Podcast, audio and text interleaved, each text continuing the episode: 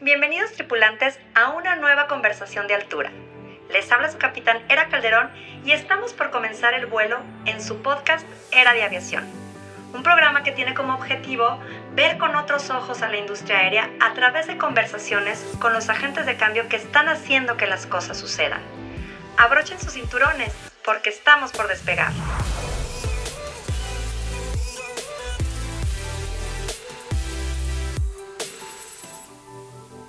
Hola a todos, les habla su capitán, Era Calderón, y les doy la más cordial bienvenida a un episodio más de Era de Aviación, el podcast en el que entrevisto a los agentes de cambio de la industria aérea que están haciendo que las cosas sucedan. Esto con el objetivo de que veas a la industria aérea con nuevos ojos a través de sus experiencias y de su conocimiento. Juntos estamos creando una revolución dentro del mundo de la aviación. Hoy tengo el placer de presentarte la charla que tuve con el licenciado Juan Manuel Jauregui, quien es licenciado en Administración de Empresas por la UNAM. Cuenta con una experiencia de 25 años en el sector financiero, en donde se ha desarrollado en diversos puestos, que van desde subdirector de procesos, director de recursos humanos y director de operaciones.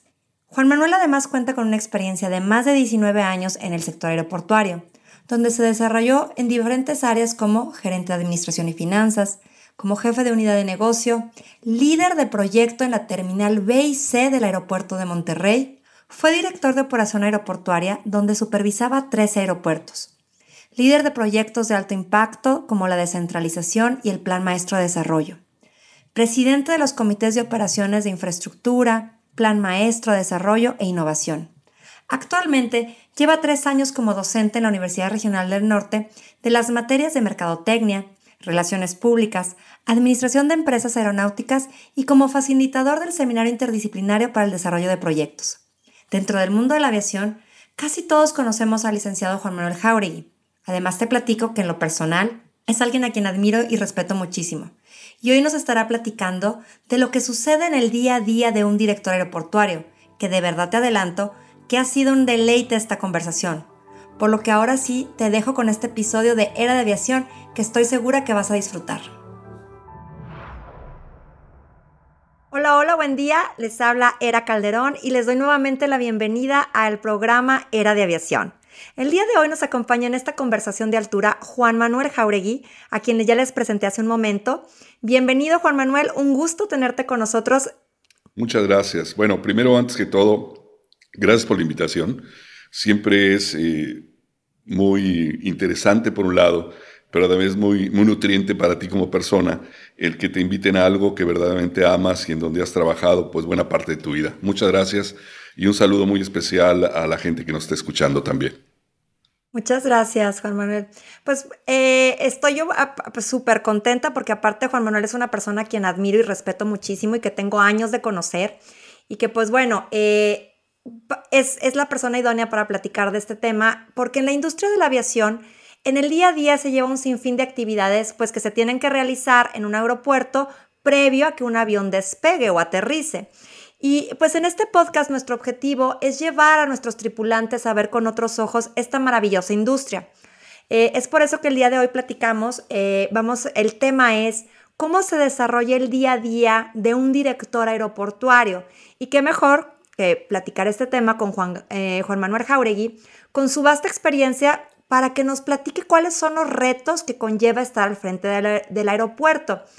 Eh, después de esta breve introducción, Juan Manuel, por favor, si nos puedes ayudar a platicarnos brevemente qué es un director aeroportuario o como, como la ley de aeropuertos y el reglamento de aeropuertos lo menciona, como un administrador aeroportuario.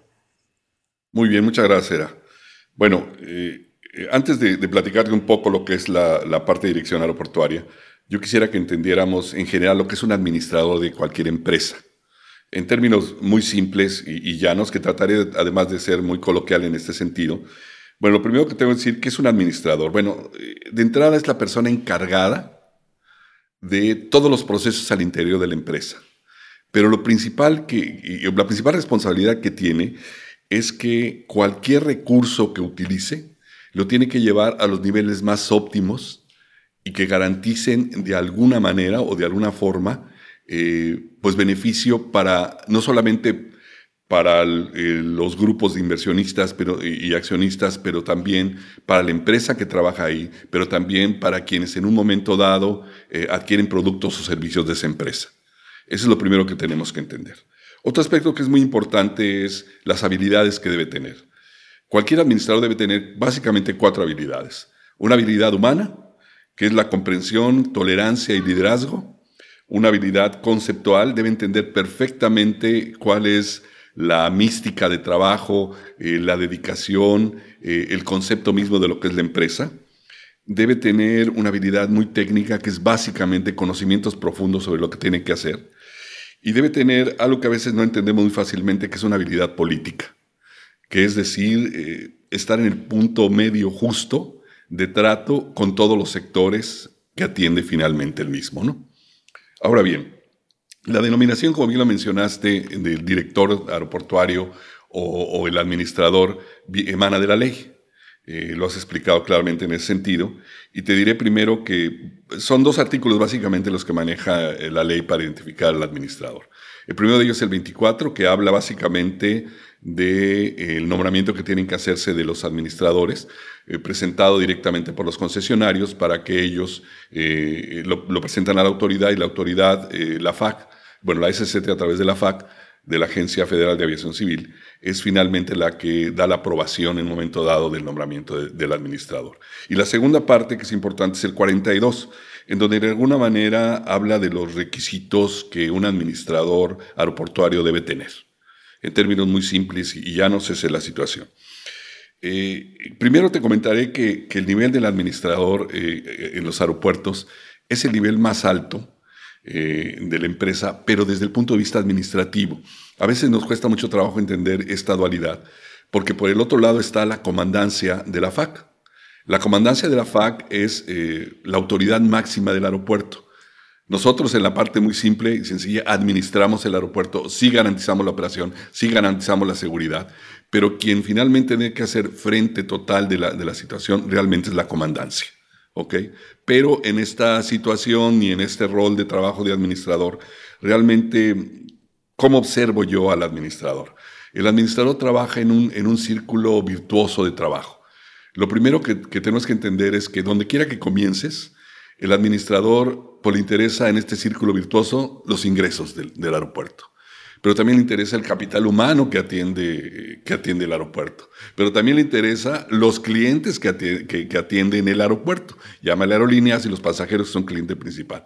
Ah, pero por el otro lado también le interesa la infraestructura del aeropuerto. Ah, pero le interesa también los servicios y la operación del aeropuerto. Entonces, en este gran círculo virtuoso, yo siempre observo al administrador como el gran artesano y, yo admiro mucho a la gente que hace cosas con las manos, mucho con el pensamiento de creación, pero mucho con las manos. Y me parece que, que realmente el administrador es eso, es como, como un artesano. Eh, realmente vive, respeta y vive la misión, la visión y los valores del aeropuerto y de la parte corporativa.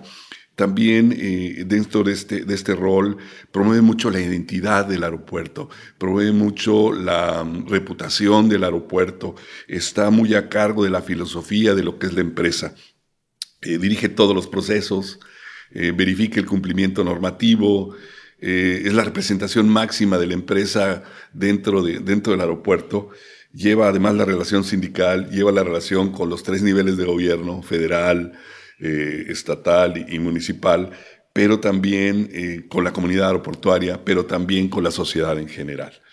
Yo bromeo mucho con mis alumnos cuando platico esto, le dije, pues nomás le falta que, que se vista de azul y traiga los calzones arriba de los pantalones rojos, como si fuera Superman, se pusiera una capa. La verdad es que no es tanto, es el perfil y es el deseo de hacer las cosas bien en una industria tan importante como es la aeronáutica. Qué, bonito lo plantea, porque la verdad es que es, un gran liderazgo el que debe de, manejar un director aeroportuario para poder confluir como, como usted bien le señala, este círculo virtuoso, todas las áreas, ¿no? Es la parte operativa, la parte de, de, como usted dice, con los pasajeros, la parte con las relaciones interinstitucionales, que es autoridades, todas las autoridades que confluyen en un aeropuerto, llámeseles aduanas, llámeseles este, lo que es este, migración, Guardia Nacional, o sea, toda la parte, y más cuando los aeropuertos también tienen ahora, algunos de ellos, alguna base militar anexa, ¿no?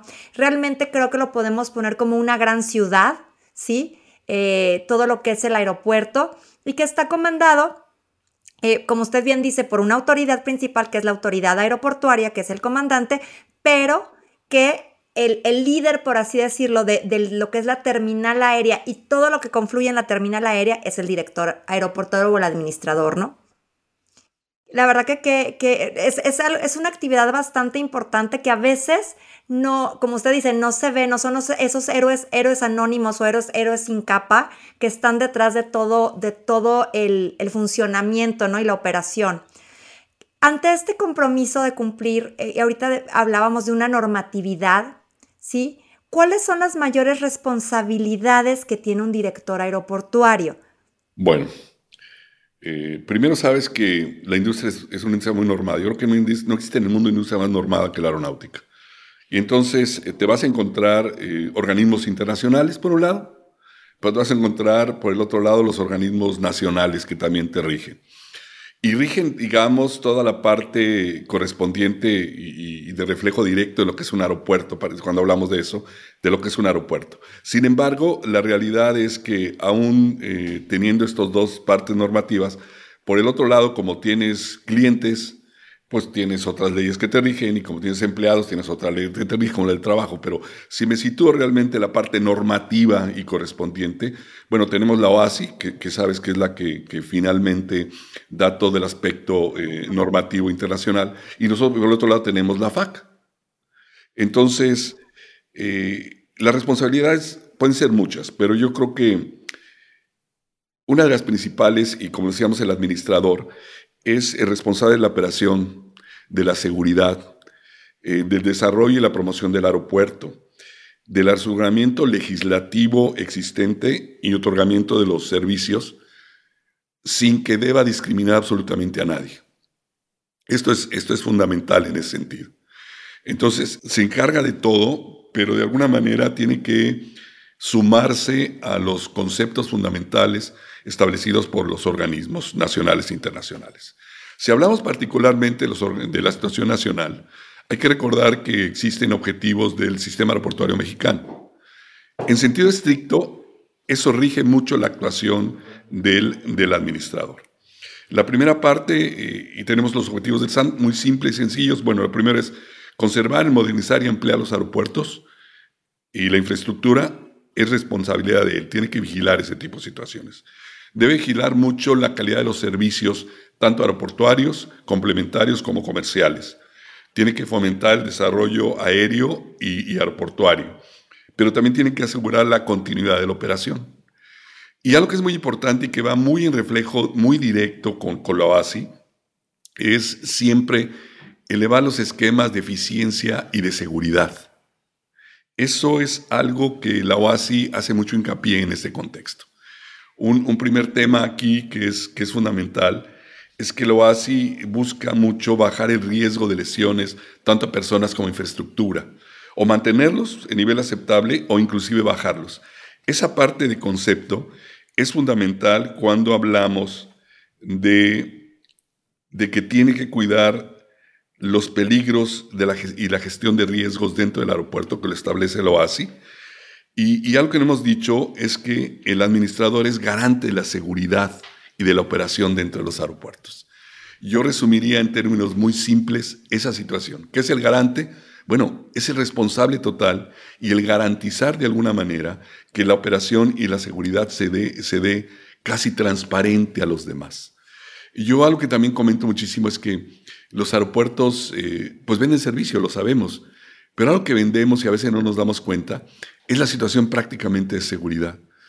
E, esa sensación de cuando tú llegas al aeropuerto, como que te envuelves en, eh, o estás en una cápsula o en una burbuja, en donde te da una sensación de confianza y de seguridad. Eso lo vendemos. Y de eso es responsable el administrador. Qué importante todo lo que está comentando eh, Juan Manuel en el sentido de que realmente el director aeroportuario, una de sus principales funciones es precisamente garantizar la seguridad del aeropuerto, obviamente en todas las áreas, pero especialmente en las áreas operativas. Como, como bien decías, uno llega al aeropuerto y se siente en un lugar seguro. ¿sí? Entonces, ¿qué le corresponde al director aeroportuario para poder preservar esta seguridad? Bueno, eh, nomás para cerrar el otro tema y, para que nadie se asuste, yo sé que esto se oye muy titánico, se oye eh, enorme verdaderamente la responsabilidad, pero hay que recordar que hay dos aspectos fundamentales. Uno de ellos tiene una estructura de apoyo, el administrador, y tiene una estructura de orientación, tiene una estructura de supervisión, que es la parte corporativa. Entonces, cuando lo ves así, como que la función ya se siente menos, eh, menos fuerte en este sentido, ¿no? Bueno, yo creo que la parte de garantía, como lo estás pidiendo, eh, y, que toquemos realmente el punto que es muy importante, que es la seguridad. Bueno, yo creo que, ¿cómo garantizarlo? Lo primero que te quiero decir es que debes ser un gran conocedor de la normatividad. Eh, no puedes tener un administrador que no conozca la parte conceptual por un lado, pero también normativa por el otro, de toda la operación. Eh, y, de, la seguridad del aeropuerto. Es garante de la operación y la seguridad, debe estar perfectamente identificado con la parte normativa y unirse a ella. La aplicación estricta de la misma. Eh, en, la, en la parte aeronáutica no puedes decir sí o sí, no. Es aplica eso porque así es establecido. Los grandes problemas de, situaciones que se presentan eh, por incidentes o accidentes son porque rompe la parte del procedimiento, no rompes la parte de aplicación normativa. Entonces es fundamental la aplicación estricta en este sentido, tanto nacional como internacional. Eh, eso, eso no lo puedes perder de ninguna manera. Yo creo que también es muy importante eh, en la revisión de los proyectos, en la operación misma de los proyectos y ya físicamente la parte de obra, hay que verificar que todos estos proyectos y ya el concepto de obra apliquen la parte normativa. No puedes eh, hacer un eh, aprobar un proyecto que se salga de normatividad, que se salga de los estándares establecidos, porque finalmente a la larga va a repercutir eh, en contra del propio aeropuerto. Entonces es fundamental que además haga visitas de inspección no solamente ya vi el proyecto, ya vi que tengo la obra, bueno, ahora tengo que verificar que lo que haya determinado el proyecto se esté haciendo en obra. Claro, tenemos gente que se dedica a la supervisión, tenemos gente que se dedica realmente a la parte de obra, pero tú eres el dueño de la casa. Tú debes saber cómo se manejan las cosas. Entonces, en ese sentido, hay que recordar que eres el primer responsable administrativo y también es el responsable y representante de la empresa. En ese contexto, si yo resumiría cómo garantizo la, eh, la parte de seguridad de operación, conoce la normatividad, aplica la normatividad y verifica la normatividad. Así. Yo, yo, creo que lo que está diciendo es súper puntual y yo aquí incluiría algo, que también el director aeroportuario o el administrador aeroportuario es responsable precisamente de la concesión, de cuidar y preservar la concesión. Que finalmente, o sea, toda esa seguridad es tiene, viene dentro del término de la concesión, este, que tiene que preservarse y pues es el principal, como bien decía usted, garante de, la vigilancia de esa concesión. Y aquí me parece un tema eh, muy interesante para mí muy, y buenísimo que lo, que lo haya mencionado, cómo tiene que estar revisando la infraestructura, porque dentro de las actividades precisamente, independientemente del personal que tenga a cargo, porque es muy amplia, eh, el, personal que se tiene en un aeropuerto por los diferentes áreas que se manejan es cómo garantizar ese, eh, ese mantenimiento que se le tiene que dar al aeropuerto de la infraestructura, de las áreas, de los puntos, desde el lado de, eh, del, tanto del lado tierra como del lado aire, ¿no? Sí. Ok. Bueno, em, cerrando un poquito la parte anterior que dijiste, y, que es fundamental, qué bueno por, por recordármelo. Hay que recordar que todo lo que hace el administrador forma parte de la concesión. La autoridad y, la ley así lo reconoce. Es decir, es el responsable finalmente de la concesión en su lugar físico, como bien lo, lo mencionas. Ahora, ¿cómo le hace para, pues para garantizar y cumplir con ese mantenimiento? Yo tengo un dicho muy simple que siempre les decía a los administradores. Para que sepas cómo está tu casa, tienes que recorrerla, tienes que caminarla, tienes que estar buen tiempo en la cancha para saber cómo es. De otra manera, no es posible, de alguna manera, eh, poder normar lo que no conoces o poder vigilar lo que no conoces. Y, suena, suena como muy simple, ¿no? Pero la realidad es que cuando tú comienzas a caminar en el aeropuerto y, te metes a, todos los rincones, incluyendo los baños, yo tengo un dicho que, también es muy rápido. Si yo entro, si yo voy a un lugar y entro a un baño que está limpio, que está ordenado, que huele bien, seguramente todo lo demás va a estar bien. Bueno, entonces le digo, pues vete al baño. Es, una realidad y se oye como tonto, pero la verdad es que es, es muy importante en ese sentido. Bueno, ¿cuál es el ideal eh, que yo veo en este contexto? Bueno, que ojalá el administrador, además de los recorridos que tiene que hacer, personales, que él se desayune todos los días con el informe diario de la situación de la infraestructura. De hecho, muchos administradores han entendido esto y han implementado todos los días, dándole 20, 15 o a veces hasta media hora máximo, con su equipo de trabajo, en donde revisen el informe del día y el informe del día anterior de la situación de la infraestructura de la empresa. Eso, eso te da siempre muchísima tranquilidad. Sabes lo que está pasando. Si hay alguna falla, puedes en este momento girar instrucciones para que se resuelva. Si hay un, consenso de, de, algo, oye, hay, hay, una alarma de esta naturaleza, ahí puedes atender los temas. Entonces, es desayunarse con el informe diario. Otro aspecto que es fundamental es que también tenemos lo que es obra mayor o de plan maestro y, la parte de obra preventiva. Bueno, pues hay que recorrer igualmente la, obra. Hay que saber qué están haciendo, cómo lo están haciendo, si están tomando las medidas de seguridad suficientes, si, no tienen algún problema de interrupción de la operación. Y, en ese contexto, eh, lo que realmente es importante es entender que la única manera de evitar situaciones de incidentes o accidentes es teniendo instalaciones perfectamente operables y seguras a través de un buen mantenimiento preventivo, correctivo, menor y mayor.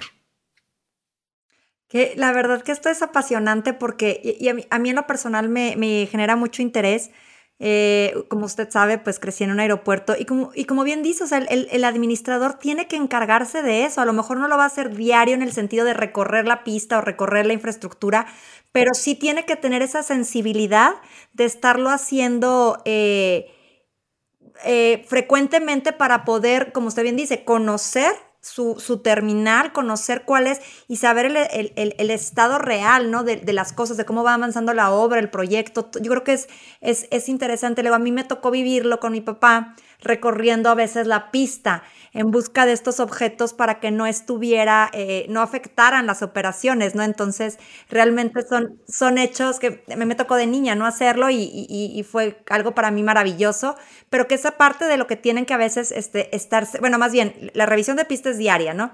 Pero que tienen que estar también empapándose o estar en esa parte desarrollándolo desde su actividad, ¿no? Para poder conocer y, y sensibilizarlos, ¿no? De toda esta infraestructura. Hay que quitarse el penacho, le digo yo. Quítate el penacho, ponte, ponte el casco o ponte la gorra y salte a caminar. Así, y la verdad que es así, ¿eh? Entonces, pues eh, ya hablamos un poco de lo que es la seguridad, ya hablamos un poco de lo que es este mantenimiento preventivo y que se debe de estar haciendo en, en, en la parte del aeropuerto, en lado tierra y en lado aire. También esa visión de la que usted hablaba, de la conceptualización que tiene que tener un director aeroportuario es es prevenir futuras necesidades también de ampliación o modificar áreas de, salas de última espera, salas de reclamo de, eh, equipaje, porque a veces es muy fácil desde fuera comentar y decir es que el aeropuerto ya no tiene eh, lugar, ¿no? Necesita crecer. Pues sí, pero todo esto está en base a, un proyecto. ¿Y, cómo es como, como, visualizan esos proyectos los, los directores aeroportuarios, esas necesidades al interior del aeropuerto? Bueno, eh, lo primero que quiero manifestarte, hay muchos factores en este sentido que te pueden apoyar las decisiones y, los planteamientos de crecimiento, no.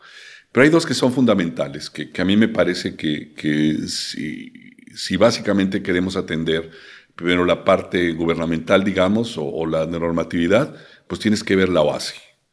Lo OASI te marca perfectamente los estándares establecidos y muchos aspectos por cambios o nuevas reglamentaciones que marca la OASI tienen que ser atendidos a través de esos crecimientos y a través de esas modificaciones.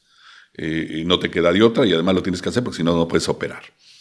Y la otra parte del crecimiento realmente, y cuando hablamos de, terminales, cuando hablamos de plataformas, de calles de rodaje, o de ampliaciones de pista, o de una segunda pista en un momento dado, pues es la demanda. Algo que tenemos que entender, y a veces eh, en México no era muy claro en ese sentido, construías eh, aeropuertos en espacios que, eh, que finalmente nunca llegó la operación y tuvieron que cerrar y trasladarse a, otro aeropuerto más, más cercano a la ciudad. Bueno, lo que te quiero decir es que no se construye por capricho de nadie, no se construye por, por decreto de nadie. Lo principal que, y fundamental que, que, debemos entender para el crecimiento de cualquier eh, instalación, llámale terminal, llámale eh, zona operativa, es la demanda el número de aviones que llegan, el número de operaciones que tienes por día, la atención del avión crítico el para que esté establecido, la categoría que tienes que cumplir del aeropuerto y el número de pasajeros que tienes en el aeropuerto. El volumen de pasajeros es fundamental. No puedes crear elefantes blancos porque es muy caro. Entonces tienes que situarte en una demanda actual y una demanda proyectada con una serie de bases claras y defendibles de predicciones que tienes que considerar, pero que sí tienen que tener de alguna manera un modelo matemático en el cual basarse. Si tú como administrador vigilas esos dos grandes conceptos, es decir, todo lo que establece lo hace y por ende sabes que también es lo mismo que te establece la FAC y por el otro lado la demanda, a final de cuentas. Y yo creo que estos puntos son, son vitales, ¿no? El, que puedan hacer estas proyecciones de, de, demanda de pasajeros, de demanda de tráfico, como bien dice, de demanda de operaciones, para poder implementar el crecimiento, porque, porque como, bueno, como nosotros sabemos, el crecimiento de un aeropuerto es, hablamos de millones de pesos que se involucran, ¿no? Para poder este, generar estas obras. Eh, con la iniciativa privada en los aeropuertos concesionados, pues obviamente tendremos diversas fuentes de ingreso, a diferencia de los aeropuertos que son eh, todavía eh, parte, por ejemplo, de la redaza, ¿no? los aeropuertos concesionarios tienen a lo mejor un poquito más de facilidad por las inversiones, por, por todo el modelo de negocio donde hay, hay ingresos no, no aeronáuticos, ¿sí? de, esta diversificación de, de, de, negocio que se tiene. Y en este punto súper importante es cuáles son los riesgos que puede detectar un director aeroportuario físicos como financieros. Híjole. Bueno, no quiero asustar a nadie, pero en los aeropuertos pasan muchas cosas, muchas cosas. Sí, así es. Desde que se despiste una aeronave, desde que alguien quiere tomar una aeronave, que hay toma de rehenes, que hay localización de explosivos, que hay de interferencias, que hay intervenciones, todo ese tipo de cosas son muchos aspectos. Y además algo que, que a veces no podemos controlar es la situación climática. ¿no? Nadie puede imaginar que un día te levantas con la mayor tranquilidad del mundo y que media hora después tienes un aeropuerto inundado, ¿no? Y un inundado con, una lluvia fuerte que vino de arriba y te, hizo que subiera el, agua por lo menos 40, eh, 50 centímetros de, que vino del exterior hacia el interior. O tienes un huracán y tampoco lo puedes controlar. Pero lo que hay eh, generalmente en todas las empresas, y, sobre todo en este caso de, la parte aeronáutica, yo creo que es fundamental los manuales de riesgo. Es decir, son documentos que de alguna manera van a identificar todos los riesgos a los cuales está sujeto cualquier, cualquier instalación. Y entonces en este manuales de riesgos, pues hacer, va a ser un análisis de cuáles son los riesgos que tiene, como tú bien los mencionas, de infraestructura y financieros. Porque también en esto entra, ¿qué pasa si deja de operar una aerolínea? ¿Qué pasa si me cancelan la ruta? Entonces, en este, en este documento de manual de riesgos debe haber todas las posibilidades, todas. Esto que te acabo de decir de huracán, eso que te acabo de decir de inundación, más todo lo que dijimos, todo ese contexto, de alguna manera eh, nos lleva a que exista este tipo de documento. ¿Qué contiene este documento? Va a tipificar los riesgos, va a decir, bueno, un riesgo de, ¿en qué consiste este riesgo? ¿Cuál es tu afectación financiera principalmente? Todas deben tener una afectación financiera. Si tú detienes la operación, vas a tener un efecto financiero en forma inmediata. Bueno, pues entonces, ¿cuál es la afectación financiera que va a tener? Y la tienes que describir y la tienes que cuantificar. Y el valor del aeropuerto es un X. ¿Cuánto de ese X equivale a este riesgo? Puede ser 1%, 5, 100 o puede ser el 100%. Después de eso tienes que poner qué acciones vas a emprender para atenuar tu riesgo.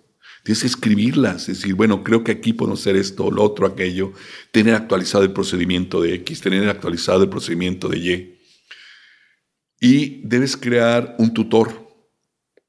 ¿Quién es el responsable de actualizar este riesgo? ¿Quién es el, el experto que te puede apoyar cuando este se dé? Puede ser dentro del aeropuerto o puede ser también la parte corporativa. Y este documento se firma. Y es un documento vivo.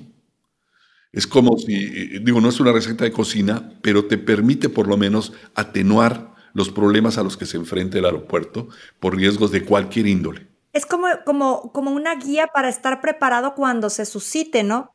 Y, en, este, en este sentido, cuando usted dice que es un, es un documento vivo, quiere decir que tiene que evolucionar, ¿no? Por ejemplo, nadie esperábamos el tema de la contingencia, de parar dos años, o parar un año, o parar seis meses, ¿no? Como nos ocurrió con la, con la contingencia del H1N1, que pues fue un mes, pero en, ahora en la pandemia del COVID-19, pues los primeros meses de, de, abril, mayo, junio fueron cruciales para los aeropuertos. Entonces, nadie, nadie a lo mejor puede ver el futuro, pero sí podemos tener esa guía, ¿no? Como, como para basarnos. Te va a atenuar. Yo creo que lo, más importante, y, y, es, digo, no significa que el riesgo lo dejes de tener, ahí lo tienes pero va a atenuar de alguna manera. Te va a dar una cierta lógica de trabajo, es decir, cómo atenderlo. ¿Cómo puedo saber que en una inundación, inundación lo primero que tengo que hacer es sacar el agua y lo segundo que tengo que hacer es limpiar todo el aeropuerto y lo tercero que tengo que hacer es satinizar el aeropuerto? O sea, parece muy simple, pero alguien lo tiene que poner por escrito para que tú sigas la guía. De otra manera cuesta mucho trabajo entenderlo. Y por el otro lado, el administrador debe convertirse en el gestor de la prevención entendiendo como gestor el llevar al mejor camino, a la parte más óptima, cualquier cosa que hagas. Entonces debe convertirse en eso, en un gestor de prevención. Juan Manuel, ¿nos podrías platicar? Y me encanta porque, digo, yo creo que anécdotas han de haber miles cuando estuviste al frente de 13 aeropuertos dirigiendo eh, la dirección aeroportuaria, la eh, dirección operativa. ¿Cómo, cómo, qué recuerdas o que nos puedas conectar alguna anécdota así importante que, tú dijeras, esto sucedió y, nos movilizó a todos y tuvimos que hacer esto. ¿Qué, nos puedes este, platicar para, para que ellos sepan qué puede pasar en un día a día de, un, de un, en el actuar de un director aeroportuario? Bueno, un día te levantas y te dicen que hay una lluvia muy pertinaz en un aeropuerto de la costa. Y, y lo primero que preguntas es, ¿cómo está el viento, no? Este, cuál, cómo está la situación escrita de, de, Conagua, cómo está la situación del clima. Comienza a reunir, a reunir datos y tienes una constante comunicación con el director aeroportuario, con el administrador. Y entonces te das cuenta que, que esa lluviecita pertinaz de la mañana terminó siendo el huracán eh, de grado más, más alto que hemos tenido en este país. Y entonces aún teniendo escrito la parte de huracán, nunca imaginas que dos horas después de que ha comenzado esta situación, llegó un momento de las rachas de viento impresionantes y por muy rápido que quieras afrontar la parte de inundaciones, pues el agua se mete a todas las instalaciones del aeropuerto, hasta las que están en segundo nivel por todos lados. Y entonces, ¿qué haces con la gente que ya tienes ahí, y hablo de pasajeros, con la gente de la comunidad aeroportuaria que ya está ahí operando, aerolíneas y todo el círculo de servicio, y resulta que tienes inundadas pues todas las plataformas, que tienes inundada la sala de última espera y que tienes inundado el ambulatorio, o sea, impresionante. Y entonces comienzas a querer crear cosas para decirme, ¿cómo le hago? ¿Cómo le hago para resolver esta situación? ¿Qué obliga? Bueno, pues a sentarnos acá, eh, no que seamos genios, entonces sácate el manual que dice y sácate el manual y haz esto y comenzamos a, tratar de unir. Y, tomas una decisión que parece como muy simple y a veces tú, bueno, pero esto lo puede resolver cualquiera. La verdad es que es difícil tomarlo. Y entonces decides que vas a operar al aeropuerto fuera del aeropuerto. Fíjate lo que te estoy diciendo, por lo menos la parte de documentación. Entonces pedimos permiso al vecino y le dijimos, préstame tu sala de convenciones para que se convierta en una gran sala de documentación. Y entonces abrimos una puerta de colindancia y metemos a la gente que documenta y nos llevamos a esa gente eh, en camiones del aeropuerto y nos vamos a la calle de rodaje y ahí fue la plataforma y ahí subíamos a la gente. Ahí ya documentada, con un pasecito que además tuvimos que hacer porque no había computadoras. Entonces imprimía, lo que hicimos fue hacer un formato limpio, lo fotocopiamos, lo cortamos y ahí le ponía los datos a mano y reconocíamos la firma de alguien y ese que traía ese que era el pase de abordaje y digo así entrecomillado, con eso se podía subir al avión. Le dabas un comprobante hechizo de su equipaje y lo subías y entonces abordaba, no abordabas, eh, lo que hacías es que lo parabas ahí, formabas a la gente, llegaba el avión, subías a la gente al avión, retirabas todo lo demás, el avión se ponía en la cabecera y despegaba. Y así lo tuvimos que hacer. Finalmente se sacaron más de 60 mil personas eh, apoyándose bajo este sistema. Después comenzó a bajar el agua, tuvimos la oportunidad de tener espacios dentro del aeropuerto pero por lo menos los tres, cuatro primeros días operamos así y nos permitió sacar a 60 mil personas del aeropuerto. Ese es uno de los riesgos establecidos, ¿no? Qué impresión, qué impresión, o sea, porque realmente el tiempo de reacción a veces es, es muy corto, ¿no? Para poder atender este tipo de situaciones.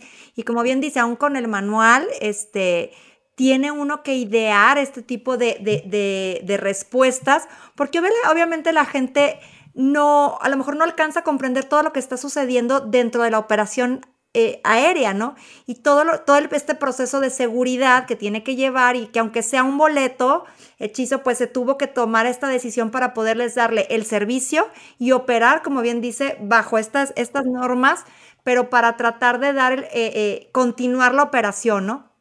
Tanto para la aerolínea como para el aeropuerto. Y, y además no lo hubieras logrado, y yo creo que un factor fundamental bueno, primero fue eh, quien estaba dirigiendo el aeropuerto. Eh, necesitas una cabeza y, necesitamos una cabeza de 24 horas. Realmente fue muy complicado. El equipo de trabajo del aeropuerto se sumó realmente a esta situación con una gran alegría, con una alegría que, que verdaderamente desbordaba en ese sentido.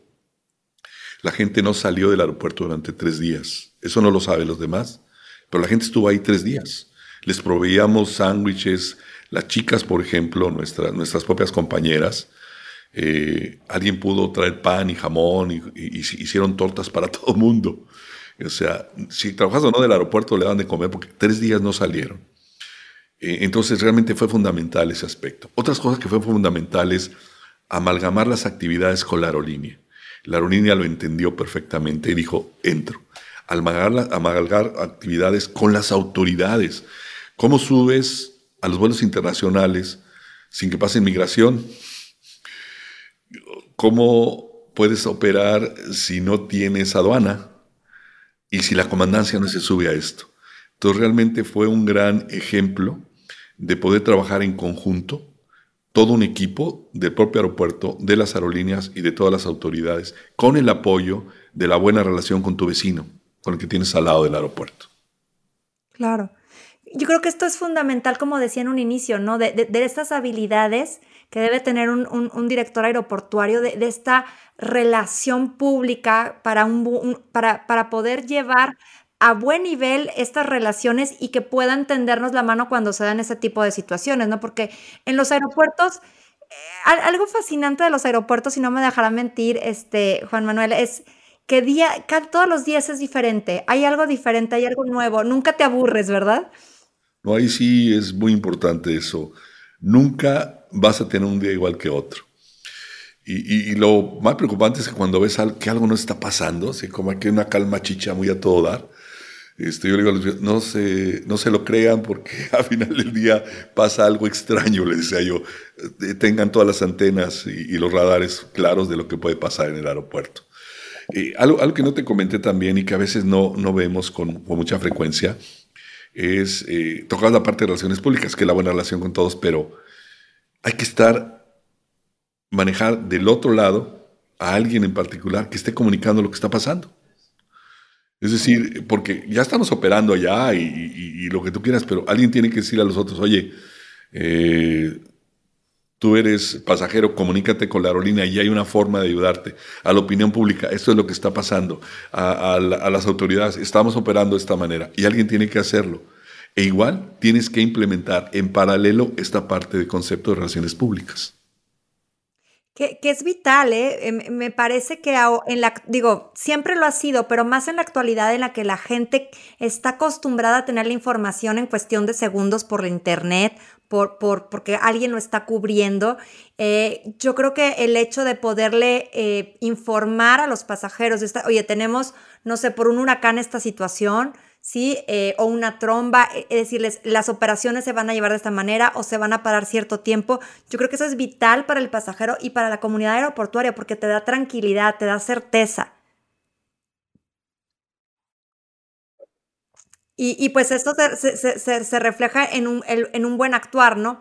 Aquí, aquí quisiera, quisiera comentar, por ejemplo, de los casos que ahorita mencionabas, Juan Manuel, es, ¿qué pasa o qué acciones tiene que hacer un director aeroportuario si le notifican, como, como decías ahorita, que van a, van a tomar las instalaciones del aeropuerto un grupo de protesta o que van a, van a realizar, por ejemplo, alguna huelga, eh, no sé, pilotos o de una aerolínea o algún tipo de, por ejemplo, no sé, taxistas que luego se da, este, ¿qué, qué, qué acciones tiene que realizar un director aeroportuario ante este tipo de, de casos?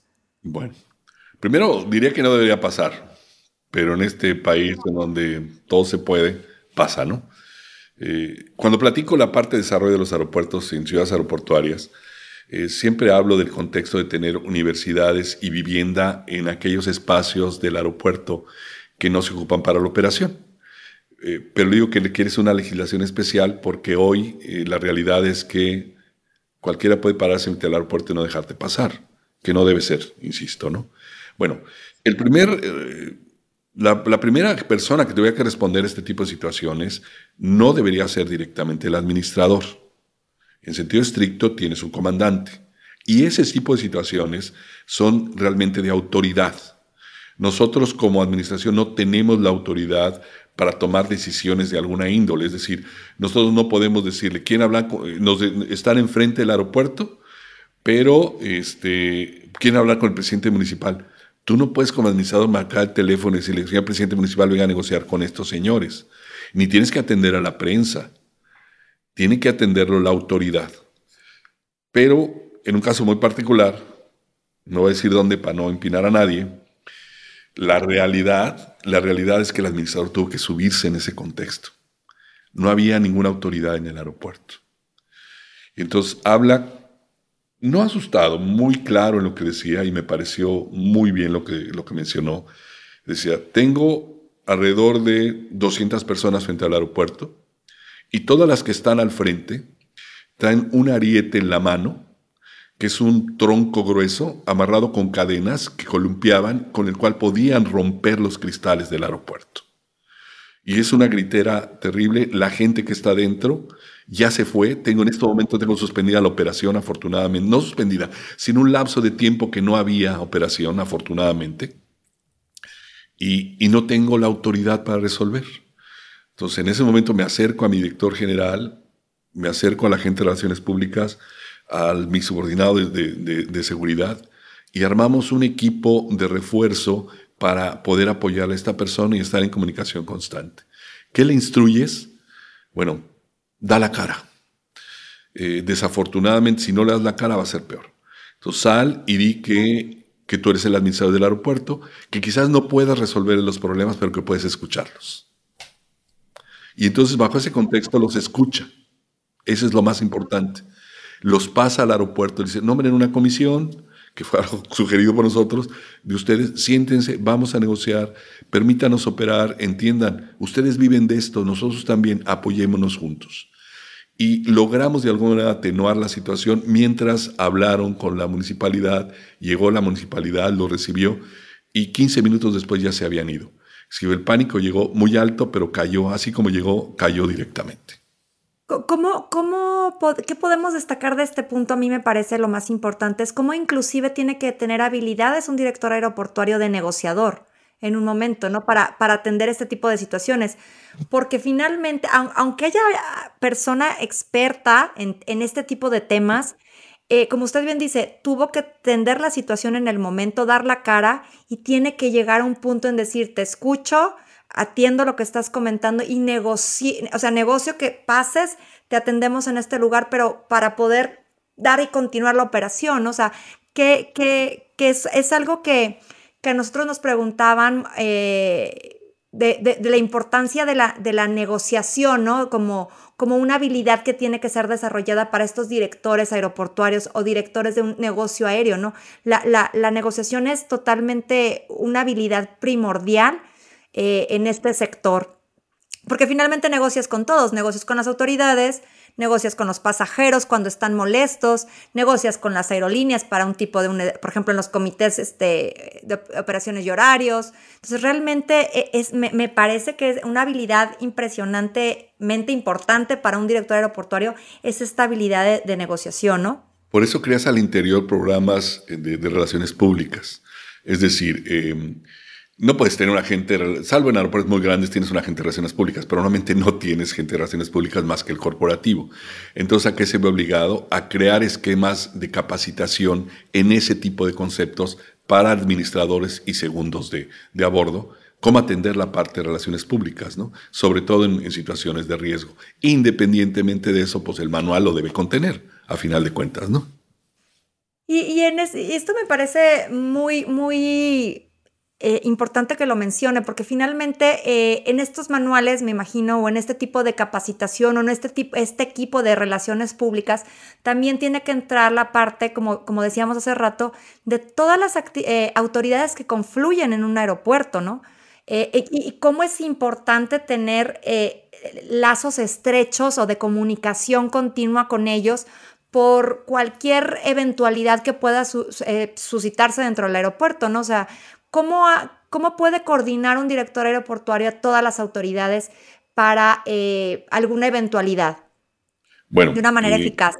Lo primero que tenemos que entender es que no puedes vivir sin las autoridades. Hay gente que, que piensa que, que, eh, que en un momento podrías operar sin autoridades. No es posible. No puedes operar sin CNEAM que te administra los cielos. No puedes operar sin la Policía Federal que te cuida la parte exterior del propio aeropuerto. No puedes operar sin el ejército, que a final de cuentas, aun considerando que hay aeropuertos que tienen o no una base militar, generalmente siempre vas a tener al ejército un destacamento dentro del aeropuerto. No puedes operar, como les decía, sin migración, no puedes operar sin, sin Semarnat, no puedes operar eh, sin, sin la Secretaría de Hacienda a través del SAT, ¿no? Entonces, hay que entender que que en ese sentido, que en ese sentido eh, son compañeros de trabajo a final de cuentas, aún trabajando en diferentes empresas, todos atendemos lo mismo, aviones y gente. Entonces, eso es lo primero que te tienes que meter en la cabeza eh, cuando en un momento dado eh, te, te comienza a preocupar por situaciones de cómo le hago para llevarme bien con, con, mis, con mis compañeros de autoridades. Bueno, la parte de relaciones es fundamental, la parte de negociación es fundamental, pero lo más recomendable es que tengas algo que se llama comité de autoridades. En este comité de autoridades reúnes a todos esos que te apoyan, a todos los que están trabajando contigo, y los reúnes en este comité de autoridades. Y ahí comienzas a tomar decisiones, ahí comienzas a exponer problemas y ahí es comienza a entender que hay caminos de solución en cada caso. Por ejemplo, puedes sentarte con la propia comandancia y, te voy a platicar un caso que también nos dio en un aeropuerto. Eh, de momento alguien, por necesidades de telecomunicaciones, construyó una torre de comunicaciones eh, en la cabecera de, del aeropuerto. Es decir, estaba la cabecera, luego hay una, la carretera de llegada, que era como el bulevar, digamos, y enfrente se avienta una torre magnífica, maravillosa, pero que de alguna manera pues, no podía estar ahí. Entonces te sientas con CNEAM, te sientas con la comandancia y entonces armas un grupo que va a ver a la autoridad, a la municipalidad, que se acerca finalmente a que construya la torre y le tienes que pedir que con la pena del mundo 12 metros de infraestructura frente a la cabecera no pueden estar. Y entonces finalmente la retira. ¿Esto cómo lo haces? A través del comité de autoridades, con independencia de la buena relación que debes tener con todos. Es fundamental entender que trabajas para el mismo objetivo y vives de lo mismo. Cada quien en su ámbito de responsabilidad, por supuesto. ¿Ok? Pero eso te ayuda muchísimo. Yo creo que eh, en este sentido establecen cuáles son los protocolos que tienes que seguir, eh, haces una diferenciación de la chamba de cada uno, pero debes tener este proceso de negociación, pero por el otro lado, inmediatamente después y pegado, el respeto a lo que hace el otro. Eh, si no, no funcionan las cosas así. Y en ese momento tú das respeto y puedes exigir lo mismo, respeto al administrador como responsable de la concesionaria en el lugar. ¿Ok? A nuestros queridos tripulantes, esto ha sido una masterclass de cómo dirigir un aeropuerto. De verdad que todo lo que ha comentado este Juan Manuel, creo que es, es de, lo que vive el día a día eh, un director aeroportuario y que es vital, ¿no? O sea, cómo son como estos puntos finos que, que, que te dan el, el, ya tener tanto tiempo dentro del sector, ¿no? Que, que realmente la actividad que desempeña es importantísima. Y, como bien dicen, con las autoridades no te vas a pelear, acá tienes que tender un lazo ¿no? de, de, de, de, cordialidad porque finalmente están operando en el mismo lugar ¿no? y con el mismo fin. Sí, es correcto. Eh, el, aeropuerto, el aeropuerto, además de este comité de autoridades, tiene al, otros comités, como el comité de operación y horarios, el comité consultivo. ¿Nos puede platicar un poco también de las funciones así brevemente de estos comités? Bueno, el Comité de Operación Horarios es un comité que coordina de alguna manera el aeropuerto, pero que es presidido por la comandancia. Claro, ahí llevamos mucho la voz en ese sentido, ¿no? Pero esa es la realidad. Eh, ese comité, eh, eh, ¿a qué se dedica? Bueno, lo primero que tenemos que entender es que ahí ventilas toda la situación, operaciones, completamente. Ahí en ese comité se dan a conocer los slots que están ocupados, los que están vacíos, cuál es, cuál es el itinerario, eh, la distribución de horarios, fechas, todo el concepto operativo lo manejas en ese sentido. Pero hay otro comité, a veces lo tienes junto, operación, horarios, seguridad, y tienes otro comité que es el de, el de seguridad, que como su nombre lo indica, se dedica a los aspectos de seguridad operativa y ahí también negocias todo ese tipo de situaciones. Ambos comités, que, una de las labores más importantes para ambos, que es la parte de prevención de la que hablamos hace rato, es la coordinación de todos los simulacros, ya sea de gabinete o eh, eh, realmente en, una situación real, de momento real, que se hace y creas un, creas un simulacro para muchos aspectos. Ambos dos trabajan en ese contexto. Y tenemos lo que es la comisión consultiva, eh, la comisión consultiva, pues, bueno, primero te diré que es una obligación de la ley, el 133 de la, de la ley dice que debes tener una comisión consultiva. ¿Cuáles son las responsabilidades como administrador? Y ahí sí directamente de él. Bueno, primero, crea la comisión consultiva. ¿Quiénes están dentro de la comisión consultiva? Bueno, están los niveles de gobierno que necesites ahí, están las autoridades del aeropuerto, invitas inclusive a, las aerolíneas o al representante de las aerolíneas. Eh, la parte, digamos, de la, de la propia comunidad donde estás. Pueden ser líderes de opinión, en particular si te interesa tenerlos ahí. Puede ser el propio presidente municipal, puede ser el propio gobernador el que te acompañe. Y entonces lo que, a lo que está obligado ahí realmente el administrador, además de la conformación, es a presidir esto, estas, estas comisiones consultivas y nombrar a un secretario, un segundo de abordo que le ayude a hacer este tipo de, pues toda la parte lógica de entregar un acta a final de cuentas de, los acuerdos tomados. Las comisiones consultivas trabajan varios ejes. Primero la parte de infraestructura y terrenos e instalaciones. Eh, sabes que cada vez se acerca más la, la, mancha urbana a los aeropuertos, entonces tienes que estar en la parte de la reglamentación de crecimiento del municipio, por eso es importante que esté el municipio. Otro aspecto que es importante es la parte de sustentabilidad. No puedes ir en contra de la naturaleza. Tienes que cuidar tanto la flora y la fauna endémica del propio aeropuerto. Tienes que hacer la promoción del aeropuerto, dependiendo de la naturaleza de donde estés, si eres turístico o si es una zona industrial o es una zona comercial. Y el, cuarto aspecto que, que tienes que hacer, bueno, pues es la promoción de rutas nuevas rutas, nuevos itinerarios y nuevas aerolíneas, lo hace a través de este comité. El comité no es que te dé instrucciones, el comité te da recomendaciones y opina sobre los conceptos, Pero siempre que los involucras es muy atractivo, sobre todo si tienes a lo mejor al gobernador ahí y decirle, oye, por la línea tal, quiere traerte un vuelo de esta naturaleza, ayúdanos en ese contexto, apoya estas tipos de situaciones. Para eso te sirve la comisión consultiva. Ahí llevas, eh, esos, sobre esos cuatro ejes, entonces ahí llevas los planes maestros de desarrollo, cómo vas a ir creciendo el aeropuerto, ahí llevas a lo mejor tu, plan de mantenimiento mayor, ahí llevas la situación de a lo mejor de invasiones que tienes de los terrenos, Ahí, llevas eh, también pues, los apoyos de crecimiento que, necesitas. Todo lo que de alguna manera apoya al aeropuerto debe manejarse en ese comité, que es una comisión consultiva, así la conocemos todos. Pues bueno, aparte de todas las actividades que ya realiza, el estar presidiendo o estar participando en estos, en estos comités, pues es, es de mucho valor para la, para la industria, porque finalmente es donde, donde se revisa el tema de seguridad, como bien dijo, el tema de nuevas rutas, ¿no? De difusión del aeropuerto, de atracción de nuevas operaciones, o eh, para ver en un momento dado cómo va a ir creciendo, ¿no? Y, mantener también una buena relación. Yo creo que estos son temas, son, son vitales para, para, para, el para el mismo aeropuerto, ¿no? Y, y obviamente para quien lo está dirigiendo. Pues ya vamos a prepararnos para el aterrizaje, Juan Manuel, vamos a ir cerrando. En cuanto a, eh, quisiera preguntarte, eh, lo hacemos con, nuestros invitados. Primero que me gustaría que me respondieras, ¿qué consideras en lo personal lo más bonito y apasionante de ser un director aeroportuario? Híjole. Bueno, muchas cosas y, las he esbozado un poco en todo el contexto de lo que hemos platicado. Eh, pero hace rato dijiste algo que, me parece muy interesante, es el saber que todos los días tendrás algo diferente. Eh, que no te nunca te vas a aburrir. E, eso es fundamentalmente.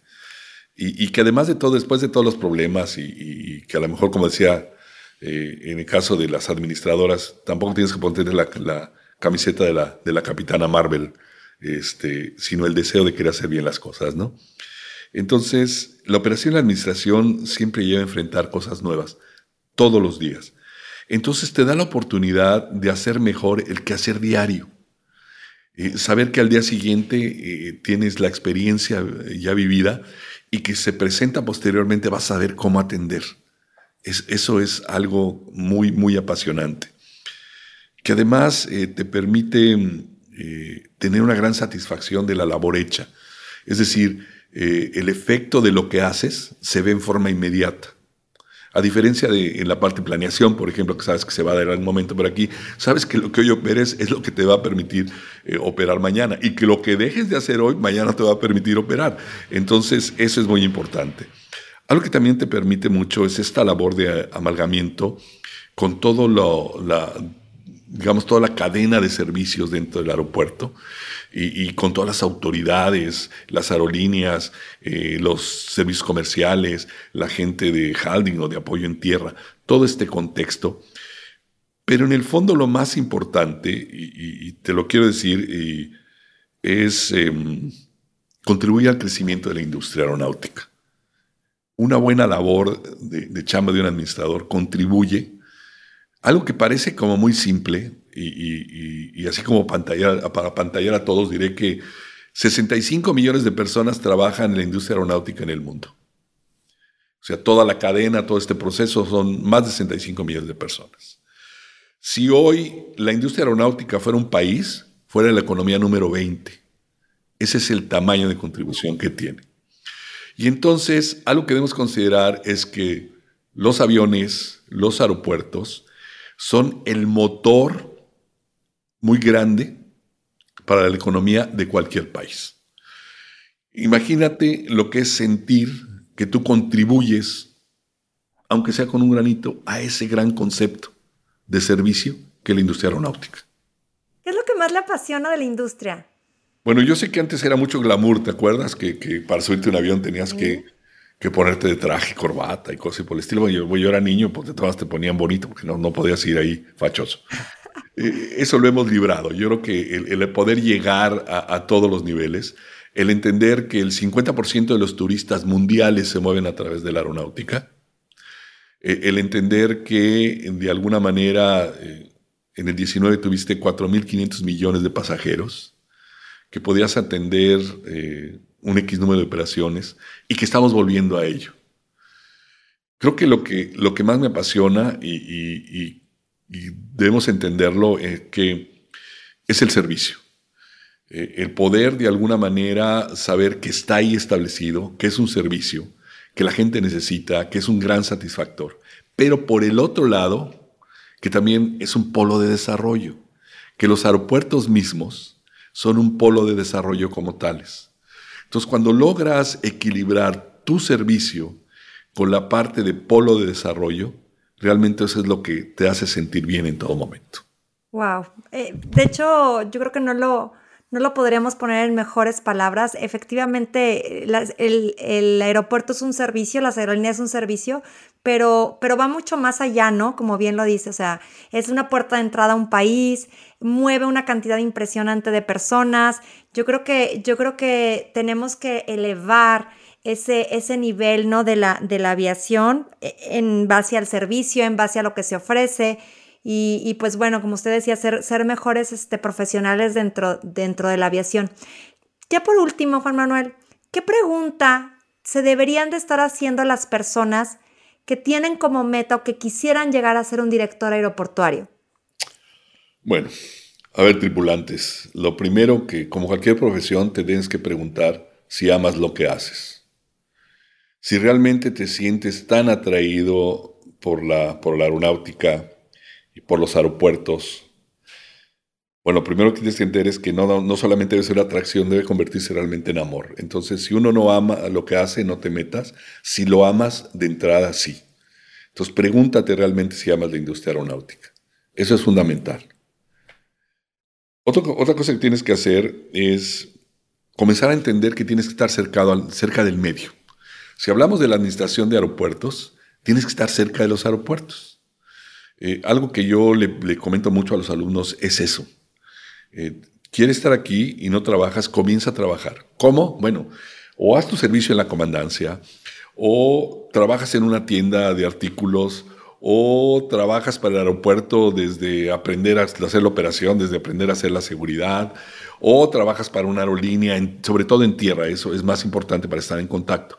¿Qué te permite comenzar a entender la parte de conceptos? Yo, yo cuando tomo a los alumnos que no trabajan y comienzo a hablarles de, aspectos como la SUE, ¿qué es eso? La sala de última espera.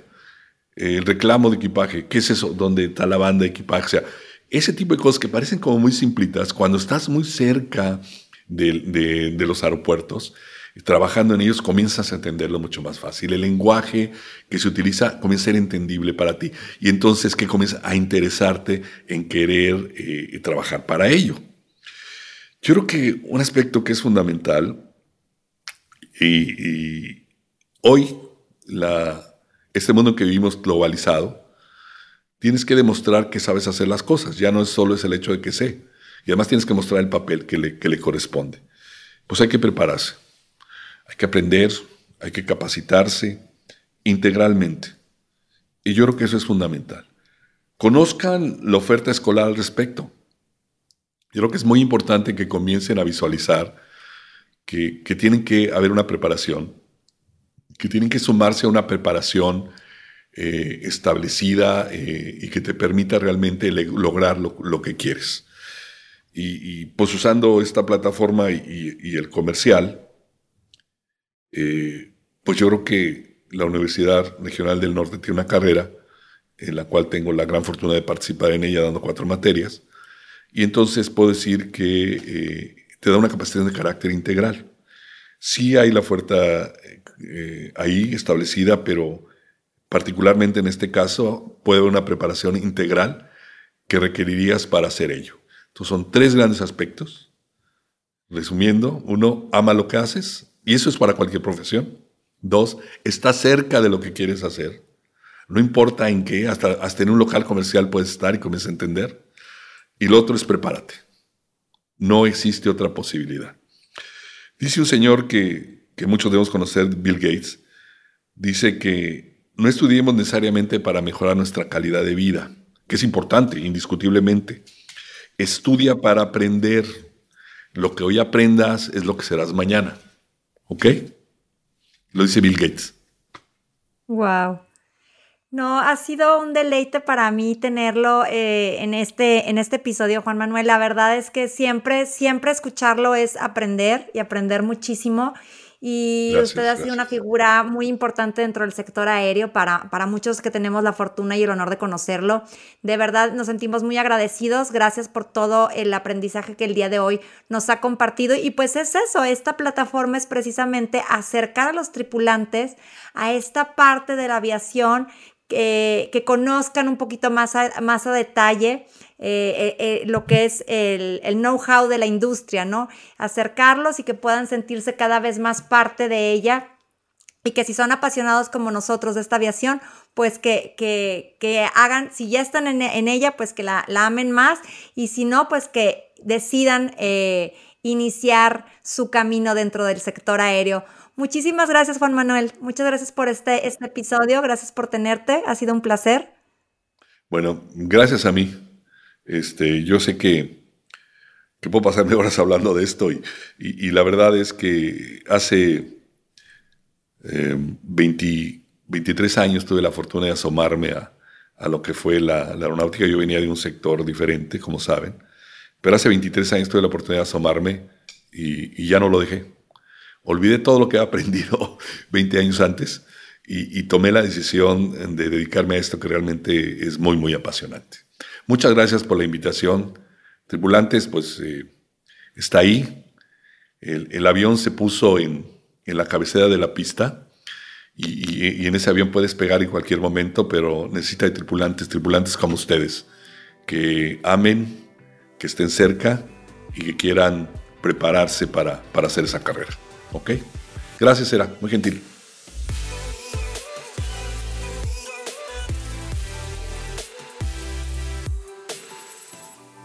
Queridos tripulantes, gracias por escuchar este episodio hasta el final. Recuerde que juntos vamos a generar cambios importantes dentro de la aviación.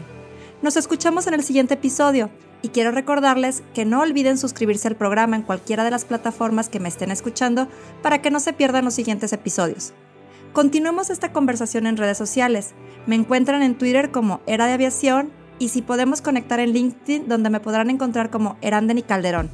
O también escríbenos al correo eradeaviacion.gmail.com con tus comentarios, preguntas o cualquier cosa que quieras platicarnos. Me encantará saber de mis tripulantes. Te espero en el siguiente vuelo. Hasta la próxima.